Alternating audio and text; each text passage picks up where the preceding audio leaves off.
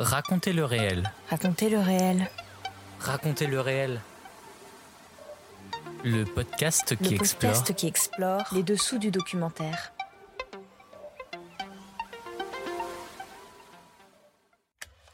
Bonjour, je suis Clément et je vous emmène découvrir les dessous de la création documentaire. Épisode 22, Ciné TV, 40 ans de production documentaire avec Fabienne Servan-Schreiber. Moi, je dis toujours, un producteur fait à la fois le montage artistique d'un film et le montage financier. Le montage artistique, c'est-à-dire qu'à partir d'une idée, vous choisissez qui va la faire. D'abord les auteurs, le réalisateur et l'équipe artistique. Et après, évidemment, vous allez chercher les sous pour le faire. Donc, pour moi, c'est comme ça que je définis le métier. Aujourd'hui, je reçois Fabienne Servan-Schreiber, productrice française et fondatrice de la société de production Ciné TV, qui fête ses 40 ans cette année. Dans cet épisode, Fabienne va nous partager son expérience à travers son parcours, parcours qui débuta en tant qu'assistante puis réalisatrice de documentaires. En 1983, elle fonde sa société de production Ciné TV, spécialisée au début dans la production documentaire. 40 ans plus tard, Ciné TV, c'est plus de 1000 heures de programmes, dont de la fiction, au service des chaînes françaises les plus importantes. C'est aussi plusieurs récompenses, FIPA d'or et finaliste aux Emmy Awards en 2001 avec Fatou la Malienne, ou encore sélectionné au Festival de Cannes en 2014 avec le documentaire Les ponts de Sarajevo. Mais peut-être connaissez-vous Ciné TV plutôt à travers ses réalisations plus récentes. Nous pouvons citer Les damnés de la commune en 2021 de Raphaël Messan pour Arte, la série Parlement pour France Télévisions, Xenakis Révolution, le bâtisseur du son pour Arte en 2022, qui vient de recevoir une étoile de la SCAM, tout comme Gofran et les promesses du printemps de Raja Amari, ou encore Enfants de Daesh, les damnés de la guerre de Anne Poiret pour France 5, sélectionné aux Emmy Awards 2022. Racontez le réel épisode 22, ça commence maintenant.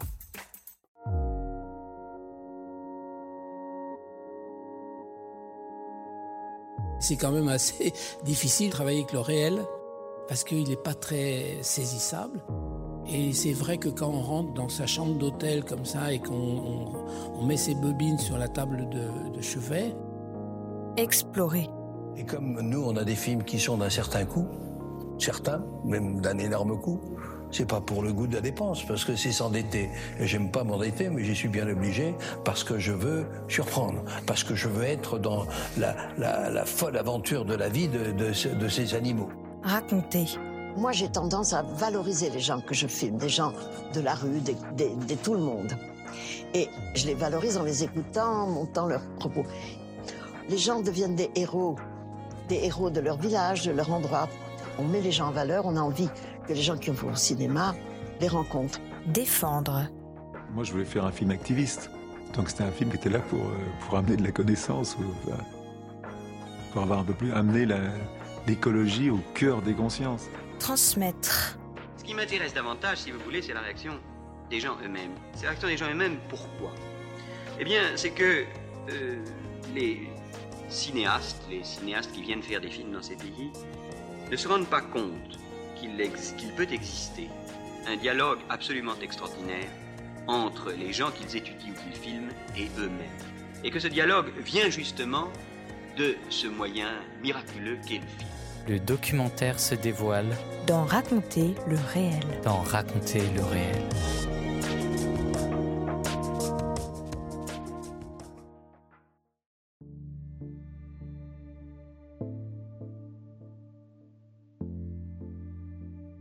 Réalisatrice à productrice.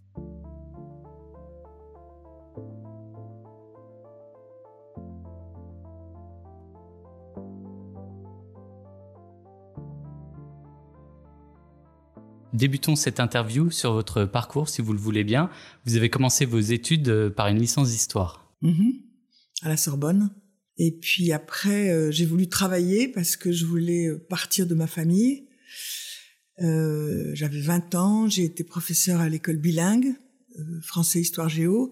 Et puis j'ai eu la chance de commencer comme petite assistante d'un homme extraordinaire qui s'appelait Henri de Turenne. Et j'ai été son assistante sur toute une série de films d'archives chez Pathé Cinéma qui s'appelait C'était hier, qui était revisité toute l'après-guerre. Et ça m'a donné la passion de l'archive. Et c'est comme ça que j'ai eu envie de rester dans ce métier. Après, euh, ça a été très difficile parce que euh, finalement, il y avait beaucoup de candidats et peu d'élus, un peu comme aujourd'hui, même si les candidats, si les, euh, le marché s'est extrêmement élargi. Donc, euh, contrairement aux idées reçues, comme quoi quand on s'appelle Servan Schreiber, tout est facile, ça a été une lutte acharnée pour euh, trouver des films sur lesquels j'étais assistante, y compris dans, sur de la fiction. Et j'ai travaillé chez Frédéric Rossif. Et là, j'ai eu l'occasion de réaliser ma première série documentaire, qui était une série sur des expériences pédagogiques dans le monde avec deux jeunes gens, deux garçons qui s'appelaient Pierre Devers et Pierre Bofti, nous avons fondé ensemble Ciné TV à la fin de l'année 82 parce que le marché s'est ouvert entre guillemets et que euh, François Mitterrand avait euh, autorisé les chaînes privées à exister, avait aboli le monopole de la télévision publique et donc on s'est dit bon c'est le moment. Voilà. Au tout début, vous souhaitiez être euh, journaliste, si je me trompe pas. Alors, euh, euh, ce qui est vrai, c'est que faire du documentaire, c'est un certain rapport au monde. Voilà, c'est on a envie de, de regarder le monde, de le décrypter, de le raconter, de réfléchir. On, on le fait par le, le, métier de journaliste, mais bon, il y avait tellement de servants Schreiber dans la journaliste que je me suis interdit de l'être. Et je pense que c'est ça qui m'a aussi amené vers le, vers l'image et vers le documentaire. C'est vrai. Et il y a une autre chose qui m'a donné envie de faire de la production, c'est que je vivais avec un homme euh, qui était un grand intellectuel, Henri Weber, et donc euh, chez moi venaient des, des très grandes personnalités, euh, des Nikos Poulantzas, des Régis Debray et autres, Althusser, et je me disais comment ça se fait que tous ces gens n'aient pas accès à la télévision? Et finalement, est-ce que je peux, moi, essayer, de, là où je suis, c'est-à-dire entre plusieurs milieux, de les amener à la télévision? Ce que j'ai d'ailleurs essayé de faire, la télévision étant vraiment le, le lieu de, de de, pouvoir des journalistes. La plupart des patrons de chaîne étaient des journalistes.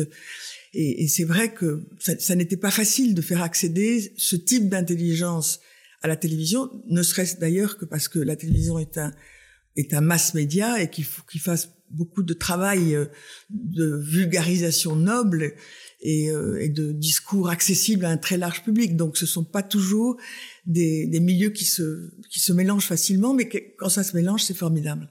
Quel était votre euh, le premier film que vous avez réalisé? Donc, vous parliez d'une d'une série. Alors, j'ai d'abord fait un petit film au seuil audiovisuel sur euh, les, euh, les, soldats de plomb, et après, j'ai fait euh, cette série formidable sur des expériences pédagogiques où on avait fait entre autres un film sur la bataille de l'alphabétisation en 79 au Nicaragua, un film sur euh, l'ordinateur dans l'enseignement qui commençait déjà avec à la fois ce qui se passait en France et ce qui se passait sur euh, la côte ouest des États-Unis. On a fait un film en Afrique sur le PETV qui était une expérience pédagogie à travers la télévision dans des villages qui n'avaient ni l'eau ni l'électricité. Donc c'était quand même assez impressionnant. Et, on a aussi fait un film sur l'expérience des kibbutz avec euh, voilà les maisons d'enfants et qui était très original, qui existait très fort à l'époque et que la France connaissait très peu. Vous le disiez aussi, euh, vous n'avez pas commencé tout de suite en tant que réalisatrice. Vous étiez au début euh, assistante. Euh, comment vous avez réussi à, à, faire votre place En me battant. En plus, on est dans les années euh, avant les années 80 même. Alors, je peux vous dire que les femmes, moi, j'ai souvent raconté cette histoire. J'ai déjeuné un jour aux Champs-Élysées avec un très grand producteur. J'étais deuxième assistante. Il m'a dit Fabienne, qu'est-ce que tu veux faire plus tard? J'ai dit ben, je veux être première assistante et réalisatrice. Il m'a dit Fabienne, tu ne le sauras jamais. Les femmes dans le cinéma sont script et monteuses. Voilà. Alors, vous sortez de là avec un grand coup de pied euh, dans le dos. Je peux vous dire qu'après, vous avez envie de vous battre. Et c'était un milieu très, très, très machiste, très machiste. Moi, quand j'arrivais sur un plateau, euh, on me demandait est-ce que tu as mis un soutien-gorge aujourd'hui? Voilà. Et quand je disais où est-ce que je mets la caméra, euh, on me parlait de mon physique. Quoi. Donc c'était spécial. Hein. Et, les, les, les, hommes ne s'en rendaient pas compte. Quand tu leur disais mais comment tu me parles comme ça? Mais enfin, tu devrais être contente. Quand vous arriviez sur un plateau, c'est avec qui tu couches. Bon, j'étais pas forcément en train de coucher avec quelqu'un. Voilà, c'était comme ça, mais ça a changé. C'est pas fini, mais ça a beaucoup changé. Mais je peux vous dire que ma génération, elle a beaucoup lutté.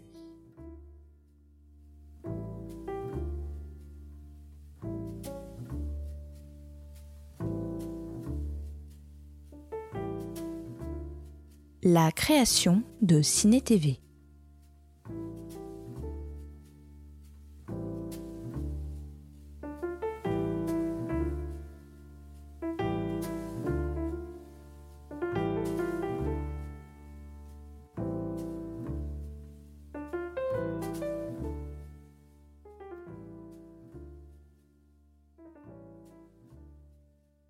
On va passer à la deuxième partie.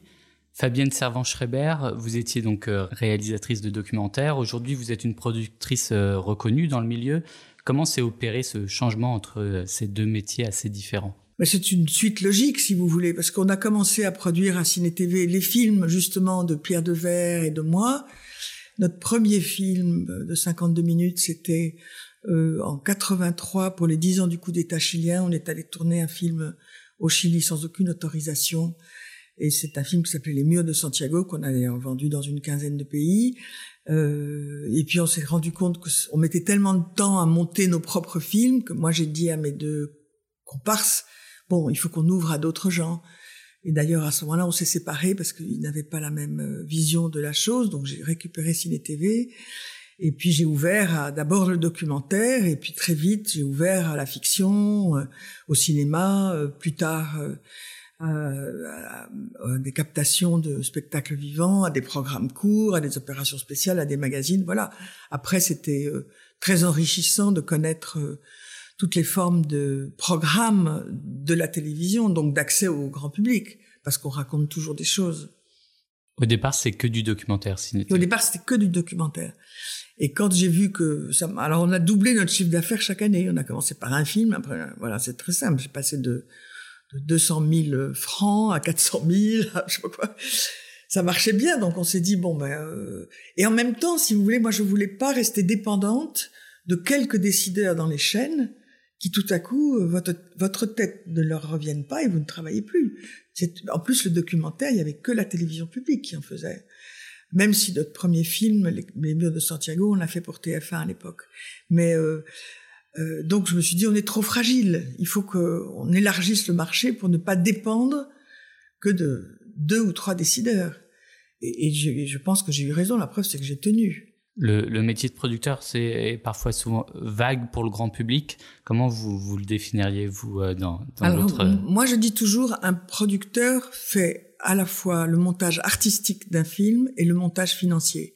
Le montage artistique, c'est-à-dire qu'à partir d'une idée vous choisissez qui va la faire, d'abord les auteurs, le réalisateur et l'équipe artistique, et après, évidemment, vous allez chercher les sous pour le faire. Donc pour moi, c'est comme ça que je définis le métier. Un apport éditorial aussi assez fort. Notamment dans le documentaire, souvent on, le voit que un producteur de documentaire fait pas exactement le même métier qu'un producteur de fiction. Bah oui, parce que je, trouve que dans la vie, je suis une femme engagée, donc euh, autant euh, essayer de faire à travers des films, euh, de poursuivre cet engagement euh, à travers des films. C'est pas de la militance, c'est de l'engagement. C'est pas la même chose. C'est-à-dire euh, éclairer, réfléchir, ce que je disais tout à l'heure, euh, décrypter, apprendre. Euh, voilà, je pense que c'est un instrument extraordinaire et que ça vaut la peine d'ouvrir l'esprit des gens à des tas de phénomènes, de sociétés, d'histoires, de cultures qui ne sont pas connus. Et c'est vrai qu'on on ne produit que on ne produit bien que ce qu'on aime il y a certaines choses qu'on m'a proposées que j'ai refusées parce que je, savais que je les produirais pas bien. Ça ne, ça ne nous ressemblait pas ici à Ciné TV. On parlait de l'engagement tout à l'heure. Euh, lorsqu'on regarde les premières productions, on voit clairement cette ligne éditoriale sur l'engagement et un film aussi sur la peine de mort ensuite qui a suivi. Oui, on a fait une série qui s'appelait. Euh, euh, on a fait toute une collection à l'époque avec Jean-Noël Jeannet et Olivier Duhamel sur les grandes lois de la République où on racontait comment les lois se sont votées avec évidemment des conflits gigantesques et puis à la fois la fragilité. D'ailleurs, il y avait évidemment une loi sur l'avortement, le droit à l'avortement, pardon, et ça se terminait par attention, tout ça est très fragile, et on en a la preuve aujourd'hui aux États-Unis et sans doute encore ailleurs. Voilà, oui, on a fait un film sur la guérilla au Guatemala, on a fait bon, enfin, on a fait aussi des choses légères, hein, parce que un producteur c'est comme un éditeur. Moi, je dis toujours, un éditeur, il faut faire à la fois des livres de cuisine et des livres de philosophie. Bon, nous, c'est la même chose. On est obligé aussi de répondre au marché. On peut pas faire que des œuvres qui sont des prises de tête. D'ailleurs, les films, rassurez-vous, ne sont jamais des prises de tête. Mais il faut aussi faire des choses légères. Et, euh, là-dessus, le champ culturel est, est formidable parce qu'on peut faire des films sur le spectacle vivant, sur des grands auteurs, des grands peintres, des grands comédiens, des grands cinéastes, etc. On écoute un extrait de L'avortement que vous avez produit, Fabienne Servan-Schreiber, et réalisé en 1996 par Bernard Georges. L'heure est à la libération sexuelle, au droit de pouvoir disposer de son corps. Elles descendent dans la rue. L'avortement devient le thème unificateur du mouvement de libération des femmes, le MLF, parce qu'il est le symbole même de l'oppression des femmes. Un enfant, quand on veut, si on veut.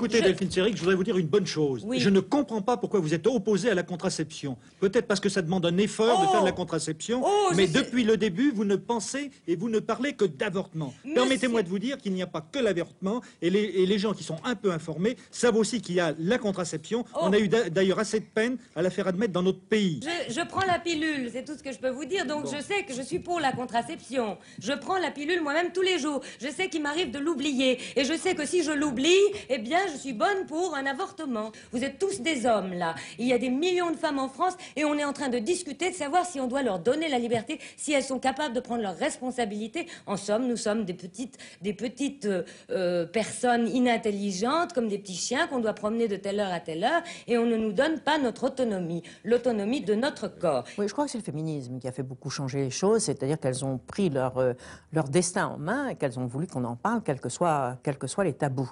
Et qu'elles ont imposer euh, le sujet aux politiques.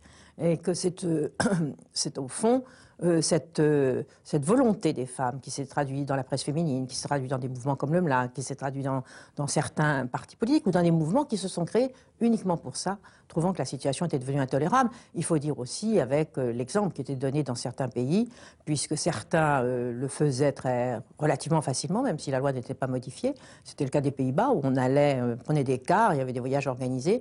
L'Angleterre qui avait une législation, ou la Suisse même, qui, était le, qui est le premier pays où on en est pratiqué sans même que la loi l'autorise. Au printemps 1971, le manifeste dit des 343 salopes rassemble les signatures de femmes connues du grand public qui avouent avoir avorté. On y trouve des actrices telles que Jeanne Moreau ou Marie-France Pizier, des écrivains comme Marguerite Duras ou Françoise Sagan.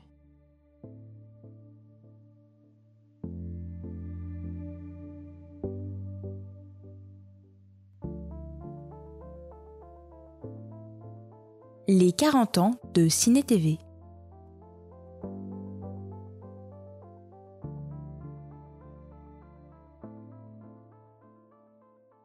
Ciné TV va, souffler euh, donc en 2022 sa 40e bougie. Quel est le, secret de la prospérité pour une boîte de production indépendante, rappelons-le? Alors, c'est pas faute d'avoir été euh, confronté à des gens qui m'ont dit que je m'en sortirais jamais, mais bon, c'est comme ça. Euh, c'est drôle parce que j'étais allée rencontrer Christine Gouzrenal, que votre génération n'a pas connue, qui était une très grande productrice de télévision. Et elle m'avait dit, j'étais toute jeune, hein, je, je devais venir de démarrer. Et elle m'avait dit, Fabienne, l'essentiel, c'est de durer. Elle avait raison. Écoutez, le secret, d'abord, j'ai eu une magnifique directrice générale qui est avec moi depuis 30 ans et qui est d'une honnêteté scrupuleuse, d'une rigueur scrupuleuse, euh, cultivée, généreuse, formidable. Donc, euh, je lui dois énormément de choses parce que je crois que la boîte n'aurait jamais réussi à être ce qu'elle est sans elle. Elle s'appelle Catherine Cahen je lui dois beaucoup. Après, euh, voilà, le secret de la durée, c'est euh, voilà, je pense que c'est euh, ce que je disais tout à l'heure, à la fois produire des choses qu'on aime, produire des choses si possible qui ont du sens, avoir une éthique, et puis avoir une équipe formidable. Moi, j'ai eu des, gens formidables ici. Qu'est-ce qui, quelle était et est toujours aujourd'hui la, la, ligne éditoriale et l'ambition de Ciné TV je pense que la ligne éditoriale est très variée, comme je vous disais tout à l'heure, parce qu'on peut faire des films sur le rire, on peut faire euh, euh, des films sur des tragédies du monde. Hein. J'essaie de faire des films euh, qui font sens, comme je disais, qui apportent quelque chose à la réflexion, qui rentrent dans le débat public, qui qui quelquefois évidemment apportent une nouveauté dans la réflexion, comme dans cette collection qu'on fait pour Arte qui s'appelle Les coulisses de l'histoire avec Olivier Vievorka, où justement on tord un peu des idées reçues. Euh, et, on essaie de le faire en fiction aussi, de, de, de montrer à l'écran des gens que euh, qu'on ne voit pas forcément euh, facilement. Euh. là, on a signé pour France 2 une, une série sur ce qu'on appelle les invisibles. On, nous nous sommes inspirés de la grève des femmes de ménage du Sofitel et même si c'est très inspiré de cette de ce fait divers, euh, on va, on va voir à l'écran, voilà, des, des, gens qui sont euh, aides-soignants, femmes de ménage, éboueurs. Euh, voilà, on n'a pas l'habitude de les voir beaucoup. Mais moi, j'avais fait ça même en fiction. J'avais fait Fatou la Malienne, qui avait été incroyable, puisqu'on avait abordé euh, le mariage forcé dans une famille où tout le monde était noir. et on avait fait très très attention, c'était écrit par Chantal Renaud et mis en scène par Daniel Vigne, de ne pas être manichéen. C'était pas ah ces familles de noirs qui marient leurs enfants de force. On avait bien montré que c'était leur culture, que c'était naturel pour eux, que ils, pensaient bien faire en faisant ça, si vous voulez. Et on a fait la même chose quand on a fait l'embrasement, qui était un film de fiction à partir du fait divers qui a eu lieu en 2005, c'est-à-dire les jeunes de Clichy-sous-Bois qui poursuivis par la police sont entrés dans une centrale EDF et deux sur trois ont été électrocutés et ça a embrasé toutes les banlieues de France et de Navarre. Et on a fait un film très vite, on a fait un film en six mois entre le temps où le livre est sorti et le moment où j'ai livré le film à Arte. On a mis six mois. Et on a fait très attention là aussi de ne pas être manichéen avec ah ces petits jeunes de banlieue formidables et cette police épouvantable. Pas du tout. On a pris un personnage de femme flic qui était dans les difficultés de la vie, qui était seule avec un enfant, qui avait un salaire pas facile. Voilà, donc on fait toujours très attention de donner à, penser justement sans euh, sans sectarisme, sans euh, pointer du doigt des gens qui seraient moins bien que les autres. C'est pas comme ça que ça se passe. C'est plus compliqué que ça. Et je pense que la nuance est une chose très importante aujourd'hui, que la société a tendance à, à oublier et que malheureusement la montée des extrêmes des deux côtés euh, voilà tranche trop rapidement euh, dans la stigmatisation euh, des gens des communautés des explications du monde et que nous on est là pour pour nuancer pour expliquer avec des convictions aussi mais pour faire très attention à la nuance à la complexité et des situations et de l'être humain lui-même une manière aussi de, de raconter les choses différemment, j'imagine. Vous parliez de fiction bah, inspirée de faits réels. Euh, c'est forcément différent qu'un documentaire. Ça touche un public plus large également. Oui. Bien sûr, ça touche, parce qu'on est en temps prime time, donc on touche des millions de gens. Fatou la Malienne, on avait fait 8 millions et demi de spectateurs à l'époque. Hein. C'était énorme. On avait fait aussi un film qui s'appelait Leila née en France, qui était aussi l'histoire d'une jeune fille française, d'origine algérienne, qui allait à l'école et tout à coup, euh, d'abord, elle, passe la puberté, donc les parents commencent à être euh, alertés. Et puis, il la voit un jour avec un garçon dans la rue et ils lui disent on va aller en Algérie pour le mariage d'une cousine. Et ils brûlent son passeport. Ils veulent la marier de force, là aussi. Et euh, là aussi, on a fait attention de ne pas être manichéen, mais c'était formidable de faire ça pour raconter aux gens comment ces choses-là pouvaient se passer. Elle a d'ailleurs été sauvée par son jeune fiancé c'était super. C'était des beaux films, ça, hein, mais qui rentraient dans des faits de société forts. Après, bon, récemment, on a fait euh, toute une soirée sur euh, le libre accès des mineurs euh, au porno sur Internet, qui est un phénomène de société gigantesque dont personne ne parle. Et finalement, personne n'en parlait presque avant cette soirée où France Télévisions a suivi en faisant la fiction, le documentaire, le débat, euh, les programmes pour euh, l'éducation nationale. Enfin voilà, ce sont des, œuvres citoyennes, je trouve. Et, c'est vrai que j'aime bien ça. tant que je peux, je continuerai.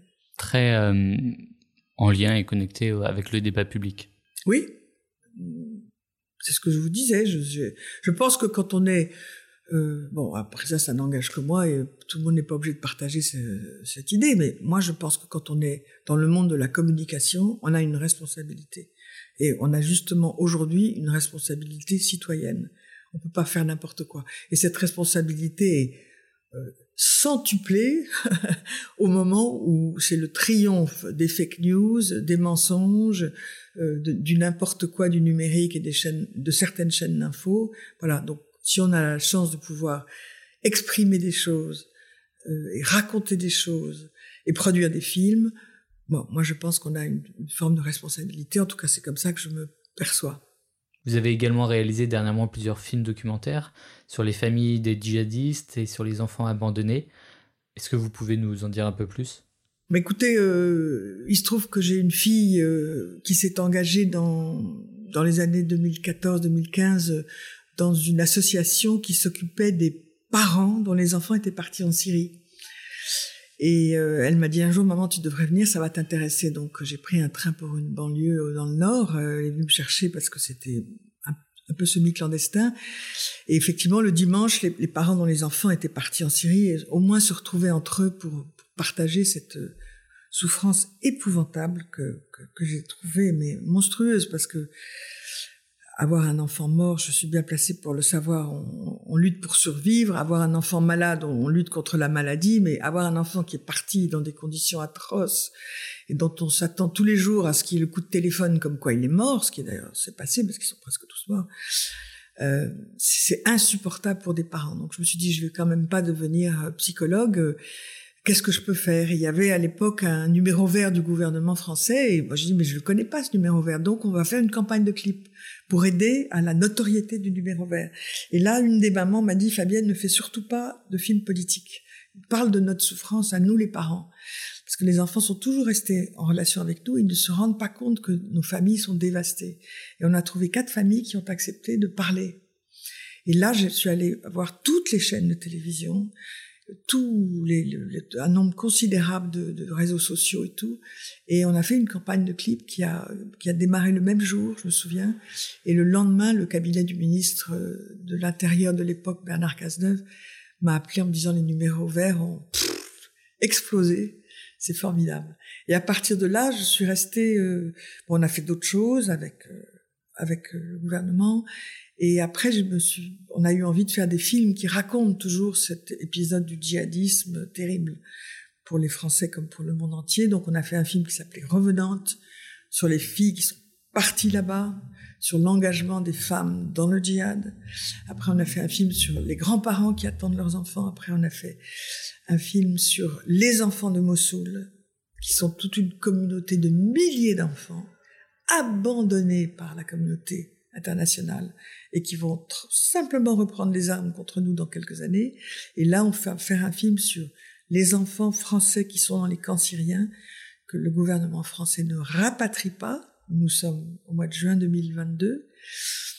Et c'est un scandale absolu parce que le monde entier rapatrie ses enfants avec leur mère et pas la France. Et on, on est un collectif qui nous battons pour convaincre le président Macron et je, fais un film avec France Télévisions pour raconter là aussi qu'il faut les rapatrier, que quand ils arrivent en France, ils sont très bien traités, que quand ils arrivent en France, ils sont intégrés, que la France a les moyens de les intégrer, que la France a les moyens de mettre en prison leurs mères qui sont des djihadistes dangereuses et que ces enfants sont innocents et qui sont à la fois victimes et du djihadisme et de la bêtise de leurs parents. Donc il n'y a pas de raison de les abandonner. Voilà.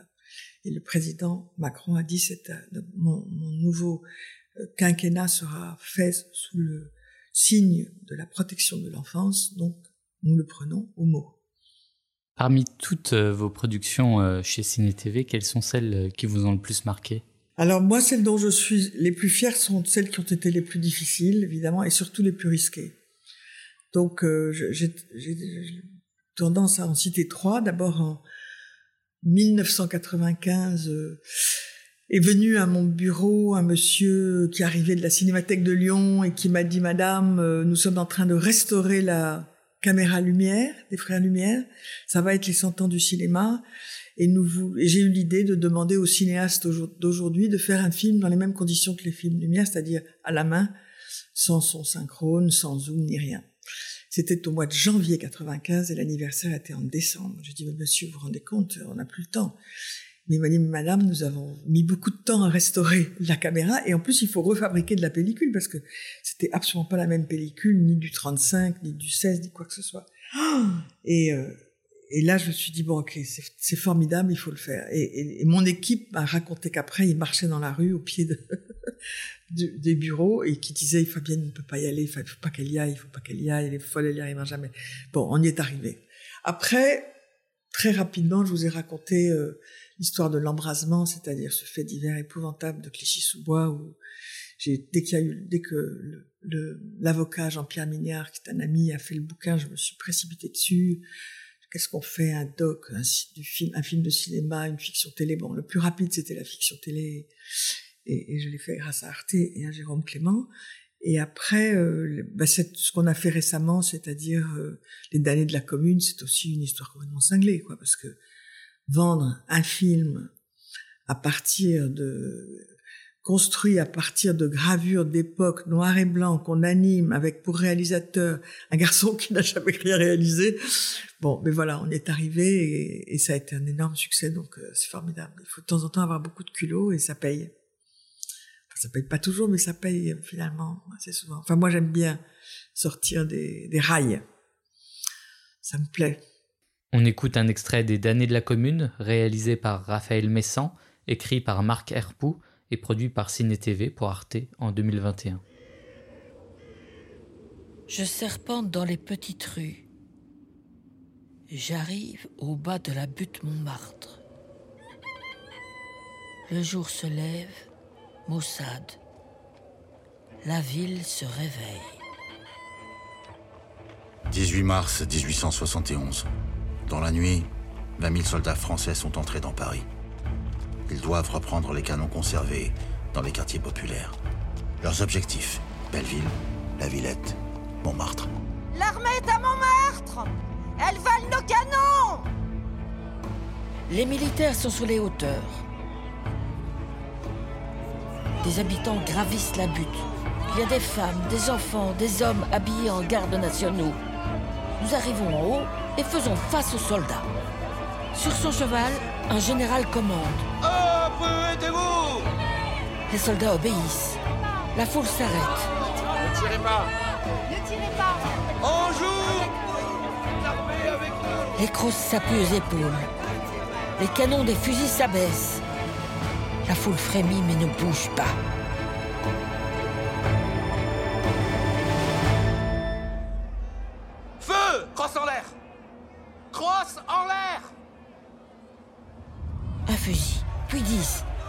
Se redressent.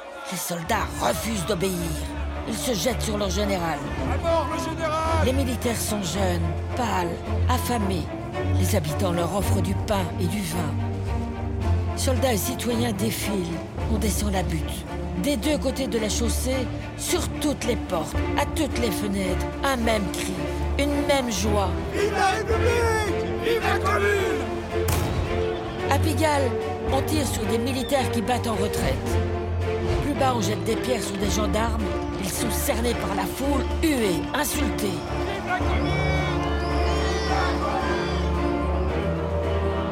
Porte de Saint-Denis, des canons viennent d'être repris par le peuple. Je traverse le canal Saint-Martin. Des soldats sont repoussés par les gardes fédérés. J'arrive à Belleville. Des militaires sont mêlés aux habitants.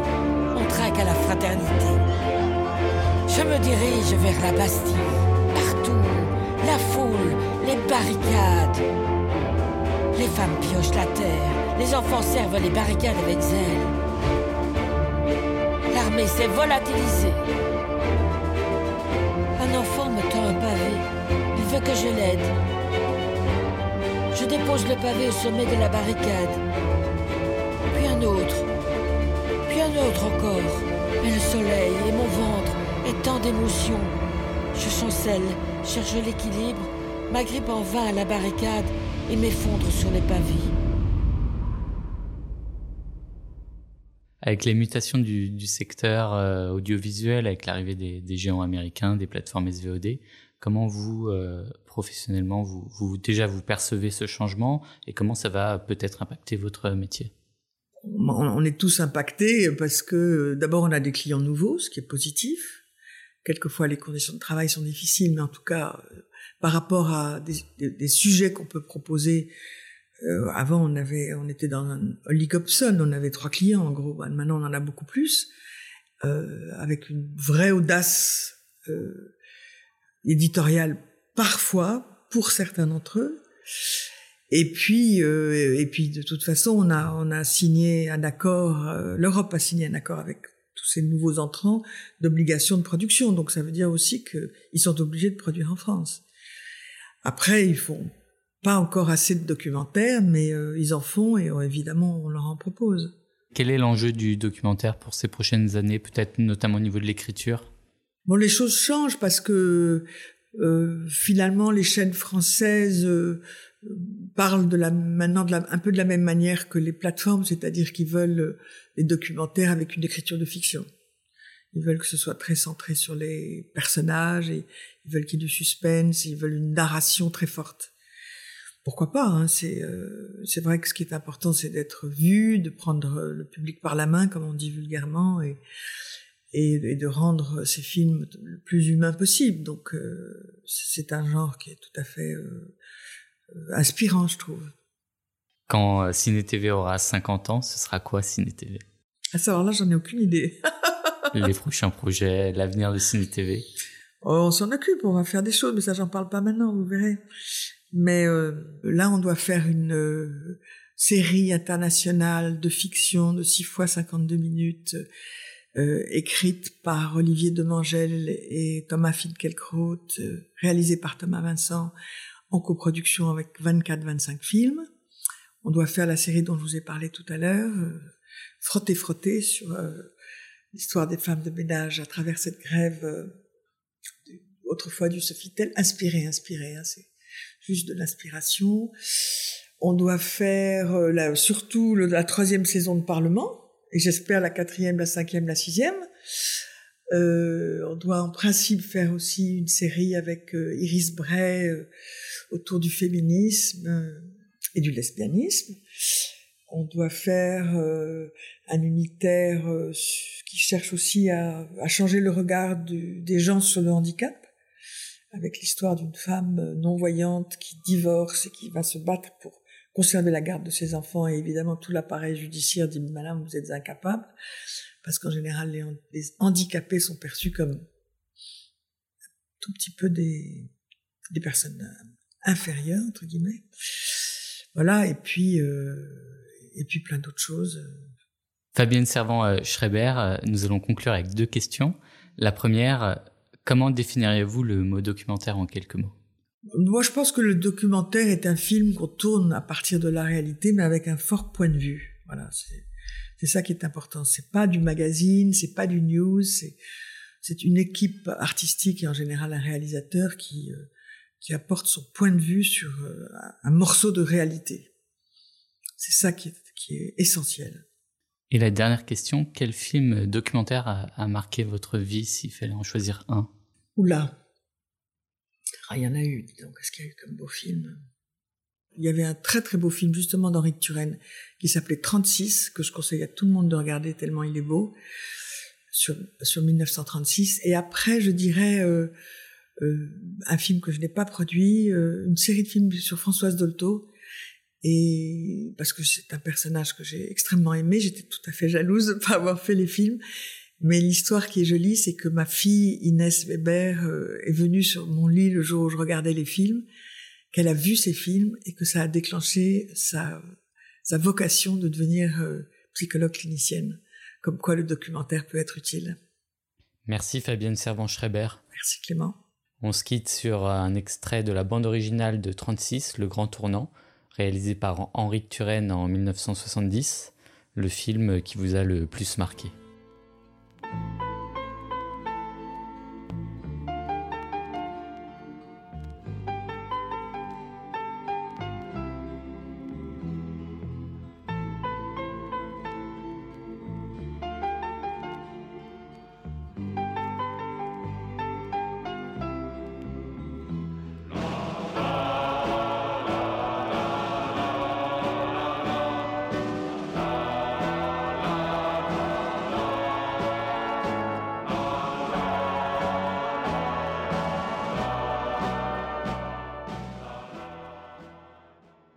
C'était Raconter le réel, le podcast qui explore les dessous de la fabrication de documentaires.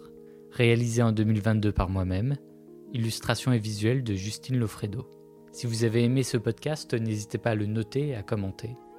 Vous pouvez également nous suivre sur les réseaux sociaux, Instagram, Facebook, LinkedIn et TikTok, où vous y trouverez des informations supplémentaires, des extraits, des recommandations et la date de sortie du prochain épisode.